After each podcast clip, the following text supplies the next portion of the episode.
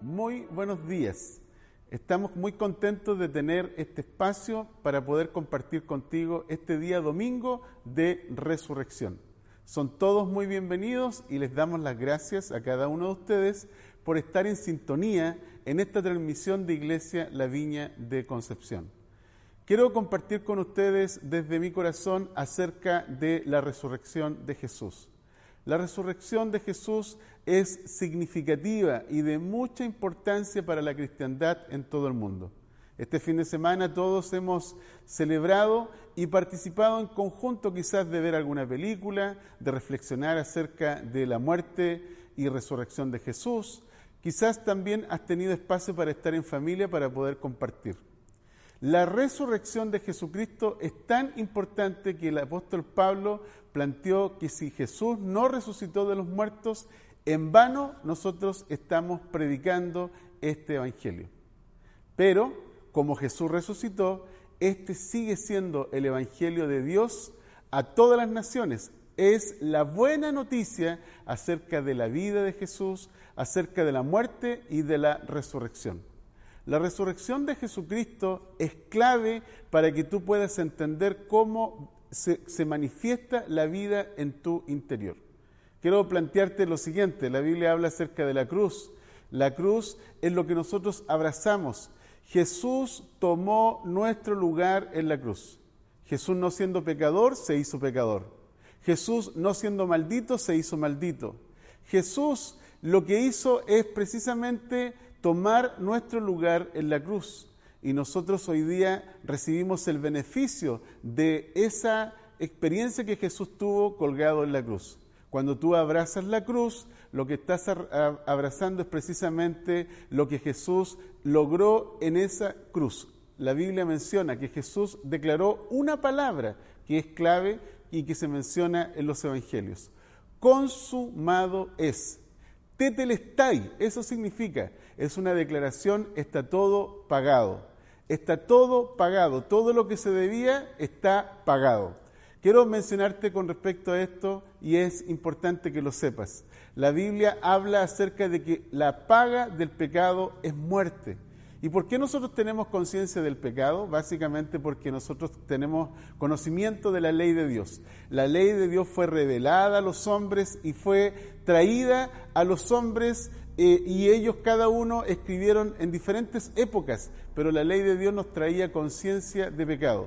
Los diez mandamientos, los judíos tratando de vivir los diez mandamientos transformaron eso en 613 mandamientos. Claramente era imposible que el hombre pudiera cumplir esos mandamientos de Dios porque hay dos naturalezas. La ley de Dios es espiritual. Sin embargo, nosotros somos carnales vendidos al pecado y no tenemos acceso a esa naturaleza a menos que se nos imparta esa naturaleza.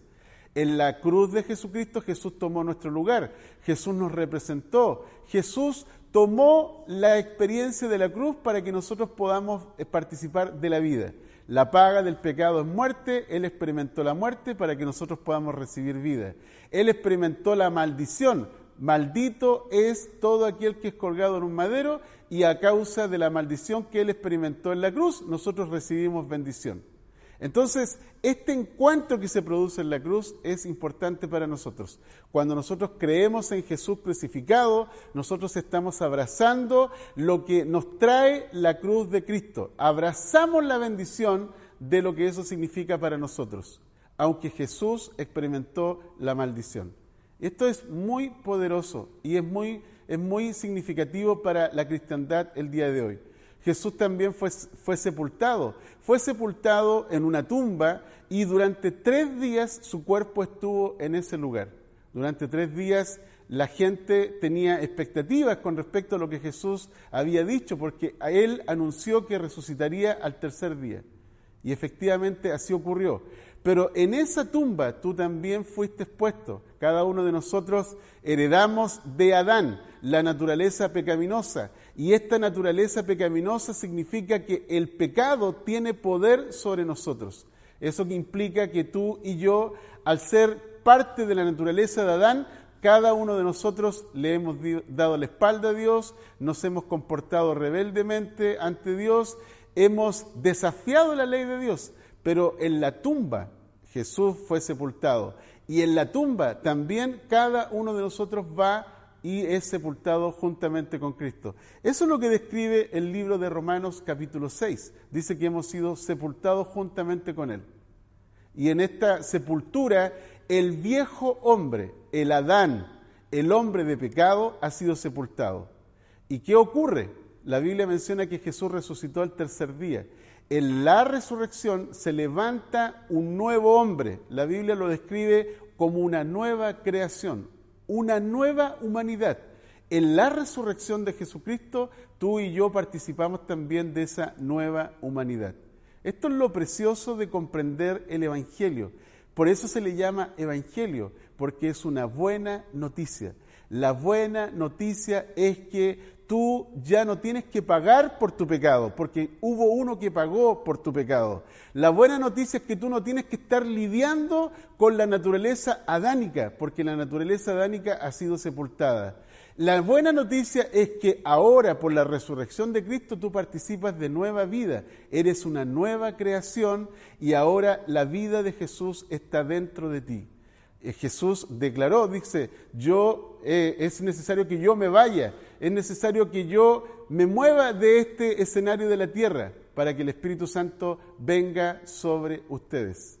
Y esto es lo que ocurrió. El Espíritu Santo fue derramado en Pentecostés para que todos los creyentes participen de esta vida nueva. El Espíritu Santo viene del cielo, esa es la vida del cielo derramada en la vida humana. La vida humana literalmente es imposible agradar a Dios, pero por la gracia de Dios el Espíritu Santo ha venido a vivir dentro de, nosotros y ahora tú y yo somos hijos de Dios. He, he reflexionado mucho con respecto a esto de ser hijo de Dios. Generalmente los creyentes en esta generación hablan mucho acerca de la identidad, y hablan acerca de que somos hijos de Dios y se hacen muchas declaraciones con respecto a esto. Pero a veces yo me doy cuenta que esto queda solamente en conceptos y en declaraciones. Pero el declarar que soy hijo de Dios es una realidad. La realidad es que tú tienes el Espíritu Santo. Por lo tanto, el Espíritu Santo te ha dado una naturaleza que se llama naturaleza divina. Esa naturaleza divina es el espíritu de santidad que está obrando dentro, dentro de ti. Es el espíritu del Hijo. Eso quiere decir que el Hijo de Dios está viviendo dentro de ti. Ahora tú te llamas hijo de Dios porque tú has nacido de nuevo y el Hijo de Dios está viviendo dentro de ti. Este es un misterio porque las personas te ven como hombre y mujer, las personas te ven de acuerdo a criterios humanos, las personas te ven de acuerdo a tu estatus, a veces de acuerdo a tu apellido, de acuerdo al lugar donde estudiaste o de acuerdo al lugar donde vives o el dinero que tienes en la cuenta del banco. Pero estos son puros criterios humanos, pero hay una realidad en la experiencia humana hay hombres que siguen viviendo como Adán y hay hombres que han nacido de nuevo que ahora viven como Jesús. Este es el dilema que nosotros vemos en la actualidad. Hay hombres que representan a Adán y hay hombres que representan a Jesús. Hay hombres que viven de acuerdo a la sabiduría humana, terrenal y diabólica y hay hombres que viven de acuerdo a la sabiduría celestial. Entonces, este es el dilema que nosotros estamos viviendo el día de hoy. Yo quiero desafiarte a pensar en esto en profundidad y a, que, puedas, que puedas considerar la importancia que tiene la crucifixión, la sepultura y la resurrección. Y hay algo que literalmente no está, no, está, no está siendo comunicado a través de la teología, no está siendo comunicado a través del liderazgo y tampoco se oye en las iglesias. Y tiene que ver con lo siguiente, que la Biblia menciona que estamos sentados con Cristo en lugares celestiales. La Biblia menciona de que nosotros hemos experimentado la gloria de Jesús. La gloria de Jesús es Cristo Jesús viviendo dentro de nosotros. Fíjate que en el Antiguo Testamento todos los profetas, los que escribieron acerca de la venida del Mesías, hablaban acerca de esta gloria que se iba a manifestar en el Hijo. La gloria que se iba a revelar en el Mesías, la gloria que se iba a manifestar en el Cristo. Ahora, Jesús vino hace dos mil años y esa gloria ahora está dentro de ti. Por eso el apóstol Pablo habla acerca de que Cristo es la esperanza de gloria. Eso significa que tú y yo hemos experimentado la gloria de Dios en nuestra vida. Jesús dijo, el Padre y yo somos uno. Y ahora ustedes, junto conmigo, somos uno. Y esta es la gloria que, Jesús nos compartió. Nos, regaló esta gloria de la unidad que tenemos entre Dios y los hombres. Tú y el Padre ahora están unidos por el Espíritu Santo, por la gracia que Jesús manifestó en la cruz, en la sepultura y en la resurrección. Es por eso que la Biblia menciona que estamos sentados con Cristo en los lugares celestiales. Hemos experimentado la gloria de Dios aquí en la tierra. La gloria de Dios significa que tú has nacido de nuevo. La gloria de Dios significa que tú eres un ser humano lleno del Espíritu Santo, que está reflejando y manifestando la imagen de Dios en el mundo. La gloria de Dios significa que Jesús vive en ti y que tú estás representando a Jesús. La gloria de Dios significa que el Espíritu de Dios ha venido a vivir entre nosotros y vive en nuestros corazones y ahora tenemos la experiencia de vivir de acuerdo a los cielos abiertos. Los cielos abiertos están disponibles para nosotros. La gloria de Dios es escuchar al Padre que te declara, tú eres mi hijo amado, tú eres mi hija amada, en ti tengo complacencia. Cada vez que una persona nace de nuevo, cada vez que una persona experimenta la conversión, cada vez que una persona experimenta a Jesús dentro de sí, los cielos se abren y tú oyes de los cielos la voz del Padre y el Espíritu Santo descendiendo sobre ti. Tú eres mi Hijo amado en el cual tengo complacencia. Esta es la importancia que tiene este fin de semana. Este fin de semana estamos simplemente recordando la muerte y la resurrección de Jesús. Pero no solamente el Evangelio queda contenido en la muerte y la resurrección. La Biblia menciona que Jesús regresó a los cielos. La Biblia menciona que Jesús está sentado a la diestra del Padre. Y la Biblia menciona que tú estás sentado juntamente con Cristo en los lugares celestiales. Y eso significa que tú, aquí en la tierra, vives en autoridad y poder. Tienes disponible la sabiduría de Dios. Tienes disponible los recursos del cielo para vivir aquí en la tierra. Así es que tú y yo somos diferentes. Diferentes no porque nosotros hayamos hecho algo diferente, sino porque Jesús es quien ha hecho algo diferente, que ha marcado nuestra vida y hoy día podemos hacer una diferencia. Eso es todo. Simplemente gracia disponible, gracia que no comprendemos desde la naturaleza humana, gracia que la mente natural no puede recibir. Pero cuando tú experimentas la vida de Jesús, todo se hace claro, todo se hace nítido y salimos de la confusión, salimos del error y comenzamos a experimentar la vida de Dios en nuestro interior. Así es que yo quiero desafiarte el día de hoy, a que puedas pensar en esto de una manera significativa y profunda. Deja de ser religioso. La religión no va a cambiar tu vida comienza a, comienza a vivir una relación con Jesús, una relación con el Espíritu Santo, comienza a experimentar al Padre en tu vida. La religión es simplemente hacer todo el tiempo lo mismo. Vas al lugar donde se reúnen los creyentes, te sientas en el mismo lugar, levantas las manos, haces un par de gritos y nada más. Pero cuando tú comienzas una relación con Jesucristo, tu vida es transformada, porque te estás relacionando con aquel que se llama el autor de la vida. Comienzas a vivir la vida, comienzas a respirar vida, comienzas a hablar vida, comienzas a disfrutar la vida, comienzas a vivir de una manera extraordinaria. En eso consiste que Jesús haya venido, haya muerto en la cruz, haya sido sepultado, resucitado y que ahora está sentado a la diestra del Padre. Jesús declaró esto. Y esto es algo muy poderoso. Jesús dice, ahora me ha sido dada toda potestad en el cielo y en la tierra. Por lo tanto, vayan, dice, y hagan discípulos a todas las naciones.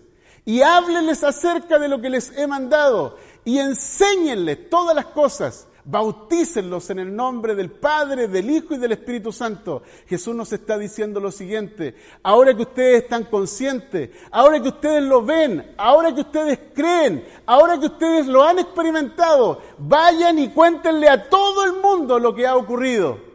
Coméntenles acerca de lo que yo he, he, dicho, de lo que yo he hecho. Hagan discípulos de todas las naciones. Eso significa que tú y yo, que estamos conscientes, tenemos algo extraordinario que puede cambiar el mundo. Fíjate, la economía no va a cambiar la nación, la, política no va a cambiar la nación, la educación no va a cambiar la nación, ni la filosofía puede hacerlo. El poder del Evangelio de Jesucristo puede hacer la diferencia en tu vida. El poder del Evangelio de Jesucristo está en la resurrección de Jesús. En la resurrección de Jesús vemos el poder de Dios. El apóstol Pablo dijo claramente, dijo, no voy a ustedes para poder hablarles palabras con sabiduría humana, sino que lo que quiero es que puedan ustedes poner su atención, puedan poner sus ojos, puedan poner su fe en el poder de Dios porque ahí está toda la diferencia. Por eso Pablo dice, no me avergüenzo del Evangelio, porque es poder de Dios para todo aquel que cree. ¿Crees tú en Jesús? ¿Crees tú que Jesús resucitó de los muertos? ¿Crees tú que Jesús está sentado a la diestra del Padre? Si tú crees todo eso, pues bien, tú has resucitado de los muertos, Tú tienes vida nueva, tú estás sentado con Cristo en los lugares celestiales, por lo tanto tú eres un representante de Jesús aquí en la tierra. Bienvenido al reino de Dios y ahora extiende el reino de Dios en tu lugar donde estás, en tu casa, en la oficina, en la universidad, donde sea que estés, manifiesta esta vida abundante que Jesús te ha dado. Que Dios te bendiga y que sigas disfrutando esta vida gloriosa y maravillosa que Dios nos ha dado a través de su Hijo Jesús. Un abrazo desde Iglesia La Viña Concepción y sigue viviendo plenamente lo que Dios te ha dado.